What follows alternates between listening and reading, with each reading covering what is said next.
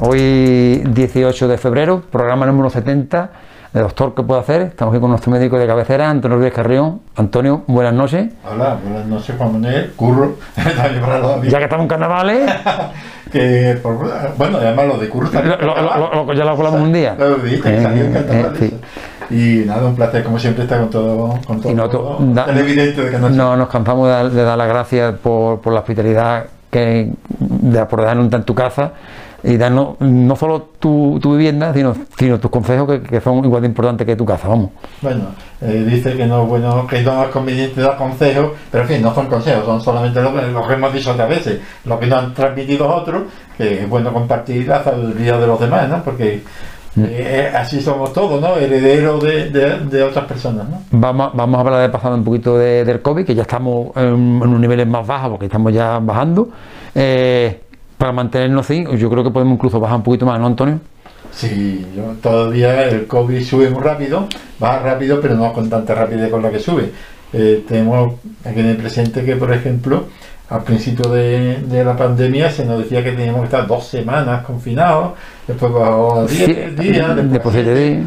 Pero en fin, pero que se ha visto que son los siete primeros días los más contagios, los más contagiosos, pero que después todavía hay una pequeña carga y durante unos días, en fin, y por eso las medidas se han restringido para poder hacer una vida económica y social un poco más siempre y cuando no se tenga síntomas, es importante, ¿eh? tres días antes de considerarse ya curado eh, sin síntomas seguidos. Como mínimo tres días seguidos sin síntomas, los tres últimos. Es lo que hablábamos cuando hace ya tres o cuatro programas que hablábamos, que yo, tuve el COVID, te comenté, eh, tuve que estar 10 días porque no, no daba mm, negativo, pero claro, que, esto, que es que lo, de los siete días es orientativo, tampoco es una, una regla, mm, siete días es más o menos lo, que, lo que se, estima que puede ser lo de eso, pero como tú bien dices, si llevas tres días sin síntomas, pues entonces pero hay gente que no, que no necesita en vez de 7, pues necesita 10. Y, y habrá que necesita 15, digo yo, ¿no? Todos los cuerpos son iguales. Y hay gente que está en el hospital los dos meses o ocho meses. O la carga vírica es mayor por 20.000 cosas.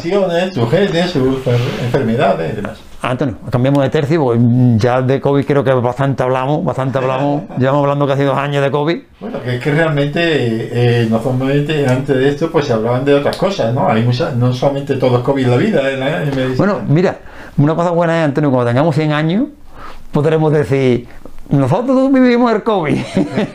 No, lo que me bueno, y lo hemos pasado. lo hemos pasado. Y lo decimos que lo hemos pasado.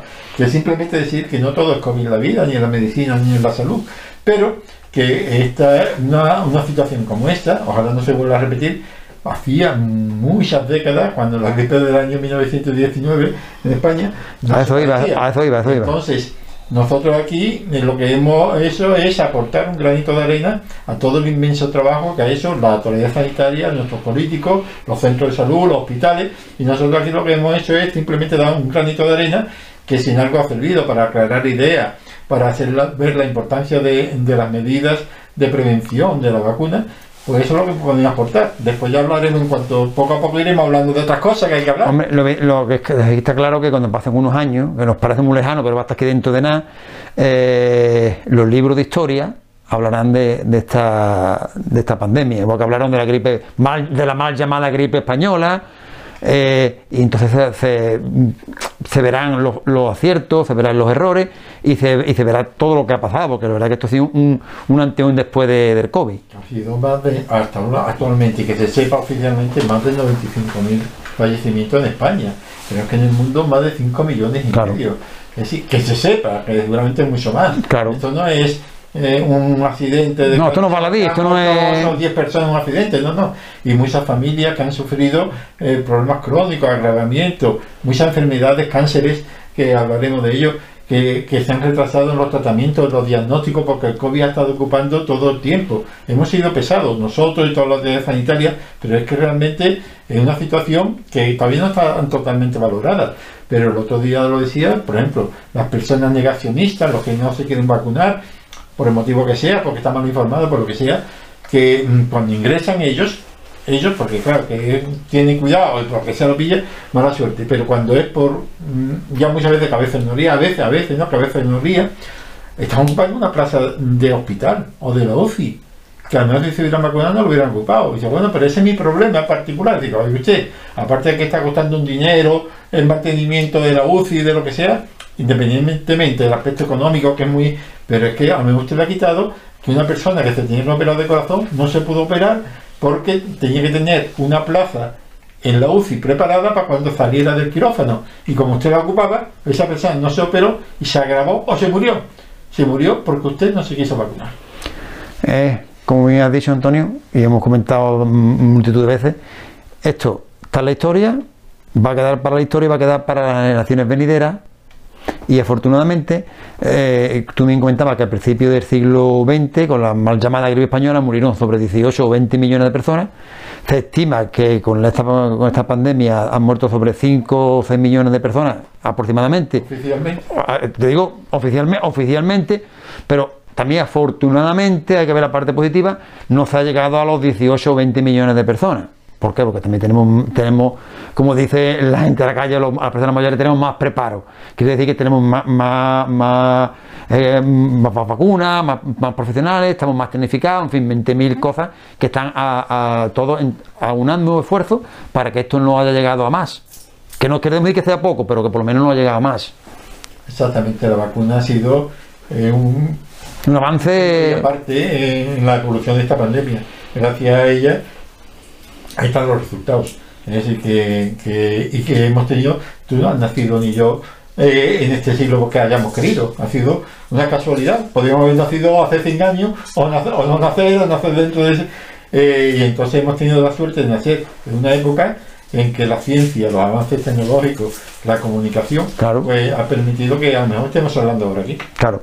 Bueno, Antonio, cambiamos de tercio, dejamos ya el COVID, vamos a dejarlo descansar un poquito, que nos deje él también a nosotros. Sí, sí, sí, ¿eh? ya nos saturamos. Y la, la- la- la semana pasada eh, se nos quedó en el, en el tintero un par de temitas y uno de ellos era, era cómo actuar eh, ante una emergencia, como por ejemplo con un cuerpo extraño que...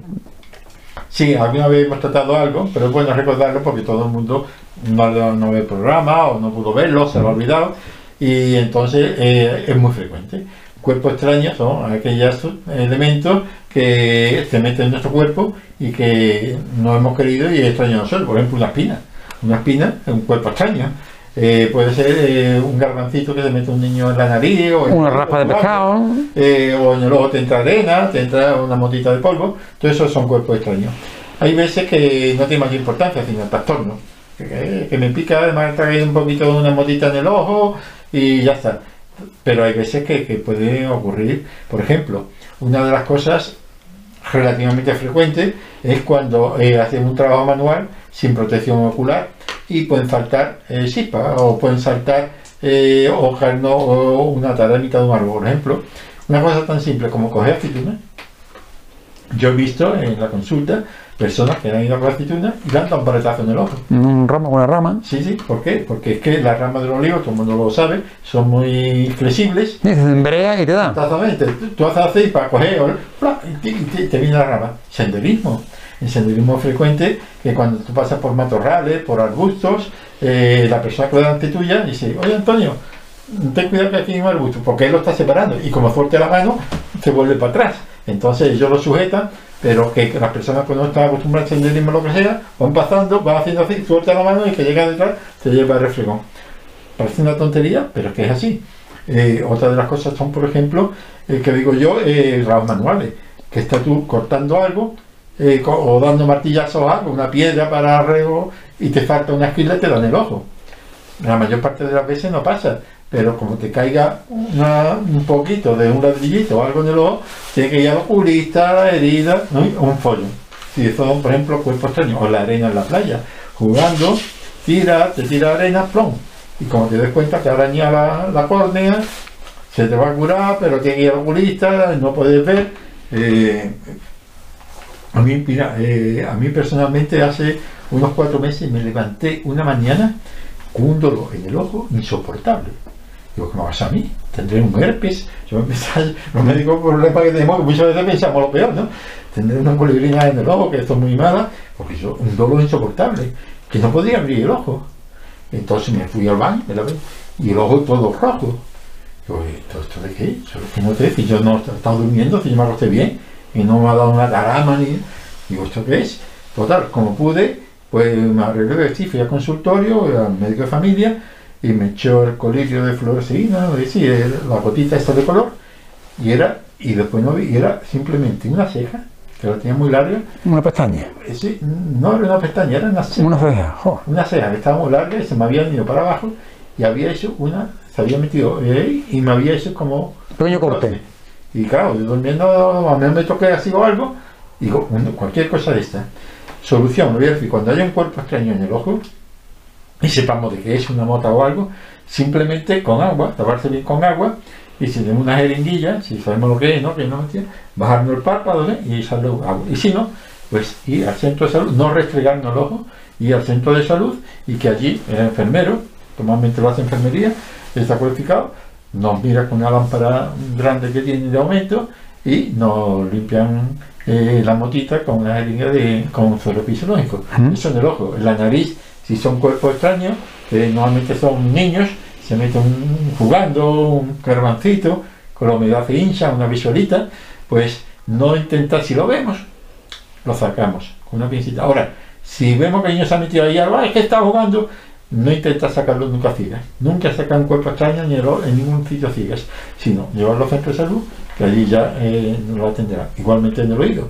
Muy frecuente que un cuerpo extraño, a veces es un mosquito o algo, si es un ser eh, vivo de estilo de insecto o mosquito que hemos visto que no entra aquí, muchas veces pues, se puede ahogar con aceite. Esa una gotita de aceite y nada más se asfixia y se saca. Es más, el aceite de oliva no es dañino para nada. Para. Al contrario. Entonces, ahora bien, si es un niño se ha metido un garbancillo o un algo, igual. Si lo vemos y podemos traerlo fácilmente, lo sacamos, punto. Pero si vemos que está metido por dentro, nunca escarbar. Llevarlo al centro de salud porque lo que podemos hacer es meterlo más para adentro o dañarle. Después están los cuerpos extraños en la garganta. La, sobre espina de pescado. Eh, una pescadilla o algo que está un guiso de pescado o comiendo el pescado frito que sea. Y entonces se produce un espasmo. Un espasmo es que se cierran los músculos de la garganta que te ahoga. Y cada vez que tragas, te lo estás clavando más. No dice, bueno, una amiguita de pan, un- una amiga de pan porque se clava la amiga. Eh, no hagamos eso. ¿Por qué? Porque muchas veces lo que hacemos es clavarla más. Entonces, ante un cuerpo extraño, es igual. Si la vemos y está fácil, se saca con una pincita. Ahora, si está profunda o muy arqueada, directamente al centro de salud, que allí tienen primero unos aparatitos que vemos bien, unas luces, y después unas pinzas muy largas y que agarran muy bien y se la ven. En total, el instrumental necesario para. Y si no, hay que ir al hospital. Claro. ¿Eh? Dice, para eso una espina en la cabeza, hay que ir al hospital. Cambiamos de tercio. Antonio, No eh, vamos a hablar de los- las pilas y demás que se tragan los niños porque todo lo que se ha tragado, espinas, sobre todo botoncitos de, de pilas, eso y, y siempre al hospital. ¿eh? más, más que son Sí. que tienen que tienen. Lo raro que, que te lo vean bien porque... Vamos, que es veneno, vaya. Sí, sí, puede tener problemas. Eh, Antonio, el PSOE ha instado a, a- a formar alumnos y profesores en reanimación cardiopulmonar básica. ¿Qué, qué tienes que opinar al Sí, respecto? esto es una noticia que ha salido. Sí, una noticia que ha salido hace poco en los medios. Sí, sí, ah, totalmente de acuerdo. Si lo diga el PSOE, lo diga el PP. No te digo el PSOE porque el que la ha puesto, vamos, Sí, que, no- sí, que nosotros somos, Andalucía por sí. en, en- en este Pero- programa somos totalmente políticos, simplemente porque el PSOE es el que la, el que la ha propuesto. Sí, sí, sí, que me parece muy. Pero además, eh, pero además es propo- proposición no de ley. No es que sea un consejo. No, No, no, no. Sino que sea una proposición no de ley, que es la diferencia. Hay una gran diferencia, que en sea, yo- que has aprendido, has aprendido bastante en especialistas ya. sí, un poco. Yo no sabía nada de política, sigo sin saber, pero. Pero eso- eso lo aprendido. Pero yo me he dado cuenta más o menos cómo, cómo actúan muchos partidos políticos ya. Es decir, que. Y ahora, y ahora que hay elecciones más, ¿no? y más cosas que y más cosas que no sé claro porque sabe Dios lo que sabrán los políticos ¿no? Eh, pero ya más o menos me, me hace por dónde andan ¿no? y me parece muy bien una proposición de ley dice es que eso es oportunista será oportunista porque eso todo el mundo lo aprueba bueno y usted por qué no lo propuso antes Pero es verdad- que usted también que No, yo siempre, digo que del partido que sea, eh, si son propuestas buenas, Claro. que son para todos, pues hay, Hay que apoyarlas. hay- hay que apoyarle y, Hay que y apoyarlas. que creo que, que Y así. que además, después tú te apuntas y mira, es una propuesta del partido político de la oposición, pero como es buena, yo también la apoyo. Eso es mérito para ti, y es decir, que el apoyar a otro no significa que le dé tú a él, no, y usted que cada cual se apunte sus propios méritos. Un Es un mérito saber reconocer a la oposición, no al enemigo, porque nunca hay cancelación a la oposición que ha hecho una cosa bien y que yo apoyo. Es decir, que pues hay veces que no, hay veces que aunque el otro sea bien, ¡pum! Total, que, que esto nosotros, bueno, nosotros en, la Escuela de Salud y en el Observatorio de Salud Especialistas ya siempre nos hemos tenido eso muy presente. Esto lo tiene presente todos los sanitarios, los enfermeros, los médicos, todo el mundo lo sabe. Pero una cosa que tú sepas una cosa y otra que la lleve a la práctica. Es decir, yo estoy seguro que todos los políticos quieren ser los mejores del mundo. Es decir, nadie quiere hacer las cosas mal, a no ser que sea un psicópata. Es decir, y los políticos, todos, de cualquier tipo, quieren hacer las mejores carreteras, los mejores puentes, lo que la ciudadana tenga los mejores sueldos, las mejores condiciones laborales. Mm, eso sí, la diferencia está en cómo se lleva eso a cabo. Mira, a me parece muy bien que haya una proposición no de ley para que los institutos, en la universidad también está eso, pues eh, se haya por un mecanismo legal para que a partir de ahí se incida, que muchas veces se queda con las palabras. Pues muchos dirán, sí, pues como ahora el PSOE salga a nivel que yo andaluz o lo que sea, o el nacional, esa propiedad después no la lleva a cabo, te quedó todo en titulares. Pero para eso está la oposición. para recordárselo. para recordárselo. Usted dijo esto. Mira, nosotros, por ejemplo, en, el Observatorio de Salud, especialistas ya, tú sabrás, bueno, recordarán muchos televidentes que hace unos, en octubre nos reunimos con la autoridad sanitaria de Jerez, tal, tal, tal. Pero eso no era un postureo para salir, no hemos reunido, no, no, no. Ese era el primer paso. Y lo dijimos. Eh, ellos prometieron una serie de cosas, le ofrecimos también soluciones a todo, soluciones no nuestras, sino las que proponían los profesionales de la salud, que sean los sindicatos, los colegios médicos, también son los usuarios que quieren. Y bueno, y se le da un tiempo de cortesía en todo, que no es que no hayamos olvidado. En tiempos de COVID tampoco tuvo que apretar muchas cosas, pero hay cosas que no, son independientes del COVID. Que no vale destruirle todo. No hemos hecho esto por el COVID, oye usted. El COVID le, impide hacer muchas cosas, pero. No, pero también el COVID, entonces, como tú bien dices, yo por donde va, el COVID muchas veces está sirviendo de excusa para retrasar o no hacer lo que deben de hacer o han prometido hacer o tapar tu incompetencia. Sí, sí, sí. Para, tapar que eres incompetente, que serás muy buen profesional, tú serás muy buen eh, médico, ingeniero, arquitecto, lo que tú quieras. Pero eh, que tú seas buen profesional, y pasado, mira, eso pasa mucho en la docencia. Yo me acuerdo de la universidad, y hasta en el instituto, me acuerdo, que había mm, profesores que tú veías que sabían muchísimo, pero después no sabían explicarlo. ¿De qué me sirve? Pues aquí igual, hay profesores que a mí tienen menos títulos menos diplomas, menos... Y después lo que te explica, lo capta y te motiva. Porque lo importante de la docencia no es que te dé muchos conocimientos, hay, hay que tener conocimiento por supuesto, pero sobre todo que te motive, que te motive a, aprender y darte los instrumentos para que tú comprendas lo que tienes que leer. Es decir, un buen profesor para mí, a mí me encanta la docencia, yo hubiera sido maestro, pero maestro de colegio. Maestro escuela. maestro escuela. Yo lo admiro, para mí son eh, mi referente. ¿Por qué? Porque eso a un niño lo pueden destruir, entre comillas, o no. No destruirlo adrede, sino como somos maestros antipáticos, no sea empático y no transmita el amor al querer, al saber. Cuando menos lo, lo, lo guían Tú, tú, vas guiando el árbol, el árbol desde pequeño y lo, y lo va y lo va, y lo, va, lo va guiando. Le enseña a leer, porque hay que saber leer, si es que no sepa leer. Incluso, leer. incluso le, le, le, le pone valores, le, le, enseña valores, ¿eh? que es muy, importante, que muchas veces es tan importante como aprender a leer o escribir. ¿eh? Mira, yo siempre he transmitido a los estudiantes, cuando yo voy con ellos y tienen problemas de relación entre los alumnos, porque muchas veces, oye, tú tus apuntes, tus mejores apuntes, tu explicación, a disposición de los demás. No, que es lo que tú haces, en definitiva, danos, tu, tu, enseñanza. Sí, pero que no son mías, porque yo lo he recibido de... No, pero, pero hay, hay, hay, otras personas que no las dan, que se quedan... Porque a menos tienen, yo qué sé, tiempo... Bueno, que cada uno es... Cada, uno. de una manera, ¿no? Yo de que mi tiempo dice, es que tú en vez de vivir la vida, la vida vamos a estar unos 50 años, 60, 100, a 200 años no digamos ninguno. No. sí. Entonces dice, es que este tiempo que tú te quedas de vida, podías dedicarlo, ya que estás jubilado, por ejemplo, a comer pipa. Pues, no, también lo hago, yo me voy de paseo, hago eso, pero esto me gusta, ¿por qué?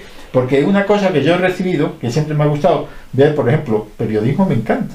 Es decir, la labor que tú haces de, de eh, entrevistar a una persona, sacar lo mejor de ella, ¿sabes? porque a mí la persona es tímida y tú un ambiente era, porque muchas veces a mí los periodistas o eso cuando dicen, ¿se ha sentido usted cómodo con la entrevista?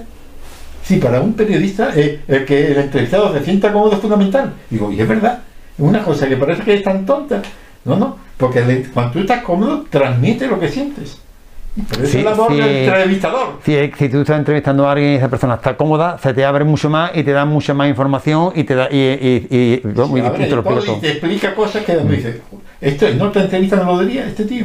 Es decir, esta persona no lo diría. Y simplemente una cosa tan sencilla como me además que va con buena voluntad, que no es para después sacarte un título fulanito dicho, que es lo que primero que dicen el abogado. Yo no lo sabía, porque yo gracias a Dios no he tenido problemas de juicio. De derecho, ¿no? Sí, pero lo primero que yo he visto que dice el abogado, usted no hable nada que lo hable todo el abogado, porque probablemente la Bueno, y si no te dicen que di, una cosa aunque sea mentira, es lo importante ganar el juicio. No, pero tú lo ves en la televisión, cuando hay un follón en la tele, no hablan nada, ni blanco, ni sí, ni no. Es decir, tú calladito, que le abre el abogado por Es curioso. hemos salido a por la gente. No, no, pero es que va, todo. Es decir, esta vida esto son distintos ríos que confluyen en el mar, por decirlo de una forma un poco poética, ¿no? Todo confluye o todos los senderos van al mismo camino, ¿no? Eh, es, lo mismo. Antonio, hablamos antes del COVID, que llevamos hablando mucho tiempo del COVID, pero hay una enfermedad, el cáncer, que el cáncer no espera, el cáncer ha, seguido durante el tiempo del COVID y, seguirá, ¿no? Sí, eh, recientemente se celebró el Día del Cáncer. El día 4. El día 4, sí, el pasado viernes. Y bueno, el pasado viernes no fue hace dos viernes. Eh, y, se ha visto que el COVID, hay que volverlo a tratar, a eso que muchos diagnósticos de cáncer, muchos tratamientos se hayan eh, dilatado en el tiempo y muchos pues eh, han tenido muchas consecuencias nefastas. Entonces, se nos viene a recordar en esta ocasión de que, independientemente del COVID, el cáncer no espera.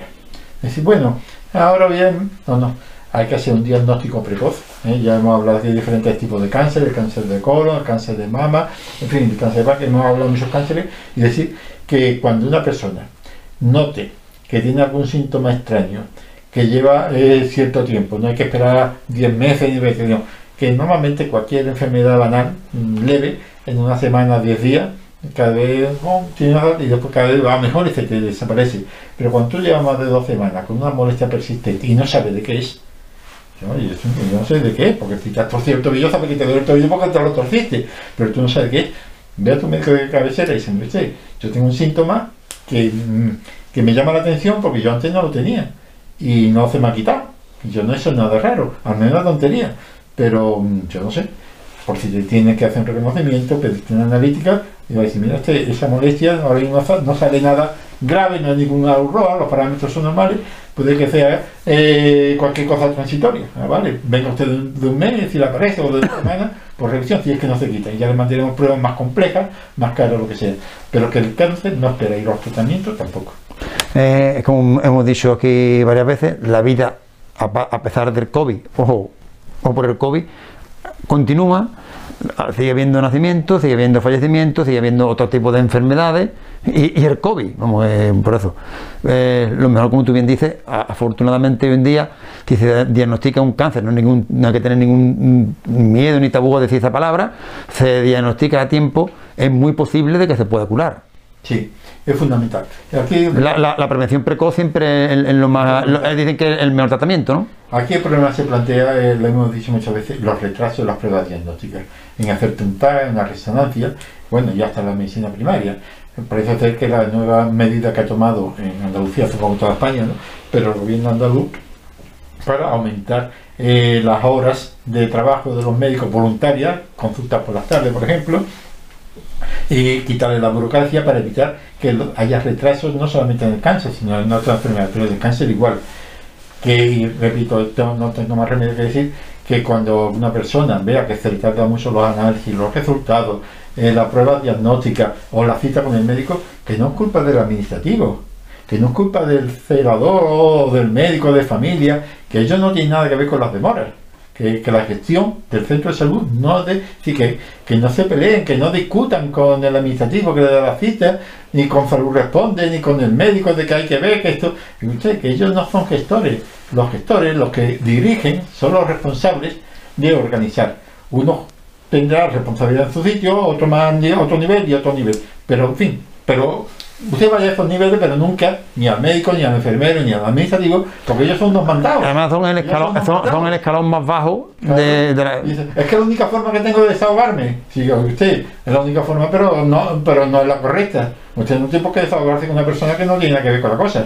Me, imagino que en los centros de salud están, están los directores de los centros de salud que no estarán trabajando, estarán trabajando menos tiempo y tienen un tiempo, me imagino, para atender a, a los pacientes, a- me refiero. O dar explicaciones. O- eh, O directamente o en la radio. la Pero es que yo sea. también creo, Antonio, muchas veces que la desinformación del, del, de la- del propio ciudadano hace que no sepan dónde tener que acudir. Por eso este, este programa estamos intentando que la gente lo sepa. El granito, el granito de arena que podemos Claro. aquí. Es decir, yo, muy- yo lo he dicho, por ejemplo, aquí en el caso de Rodríguez, digo, oye, toda la información que queráis del centro de salud, yo no voy a decir, si un médico tiene que recetar paracetamol o penicilina. No, te digo dónde tienes que ir. No, si eso no, si eso nunca se ha dicho es lo que tiene que hacer un médico, Claro. ni lo que tiene que hacer el administrativo. Solamente hemos dicho que toda la información organizativa, para que sea utilizada correctamente los servicios que se nos ofrecen, que sí, que vayan directamente a la radio, a la televisión, o, o una tablilla, un trístico, o que nos lo digan nosotros, si no tienen tiempo, es que no tengo tiempo, me la transmite, y tal como me la transmite yo la leo,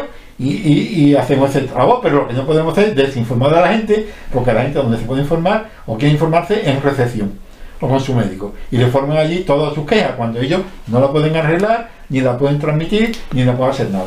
Nosotros de este humilde programa intentamos poner nuestro granito de arena y también te digo, Antonio, que me consta que gracias al programa mucha gente cuando tiene alguna queja o alguna sugerencia o alguna historia ya no mm, pierde el tiempo, entre comillas, con el administrativo que está en el mostrador, sino que va directamente ya a buscar al director del centro de salud, que es el que realmente es el que le puede solucionar lo que quiera. El director del centro de salud, ahora, Es que- es- es- es que está para debe eso. tener, en mi opinión, ¿eh? a la entrada de administración un letrero, director, fulanito, eso lo pagan en muchas empresas, Claro. director, fulanito, horario para de atención al público, de tal a tal, de tal a tal, o teléfono tal, de tal hora a tal hora. Eso en todos los centros de salud.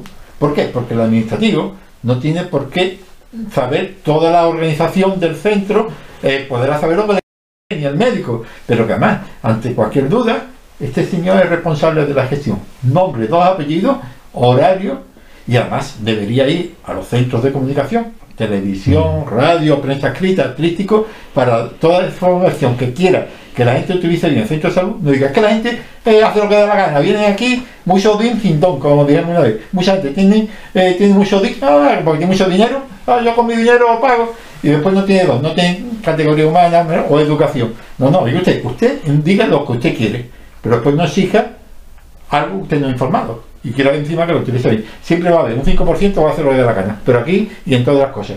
Otro 5% que va a hacer las cosas re- rematadamente bien, mucho más, y después un 90% son gente normales que hagan lo que es sentido común, pero infórmeles Claro. y ponga las cosas bien. No lo no fuerte usted o ponga de pantalla al administrativo, al enfermero o al médico para que su responsabilidad caiga sobre efecto sobre ellos. Eso es lo que no se puede permitir. Bueno, Antonio, eh, como siempre el, el tiempo en, en televisión es oro y ya, ten- ya hemos cubierto el tiempo que tenemos hoy asignado para poder, eh, estaremos hablando contigo, tú sabes que em, se nos pasa el tiempo, el tiempo volando. Y lo de siempre, muchas gracias por, por atendernos, por darnos tus sabios consejos y por eh, dejarnos tu casa, la hospitalidad de tu casa. No, como siempre ha sido un placer estar con todos los televidentes de Canal Sierra y hasta la próxima semana. Muy buenas noches.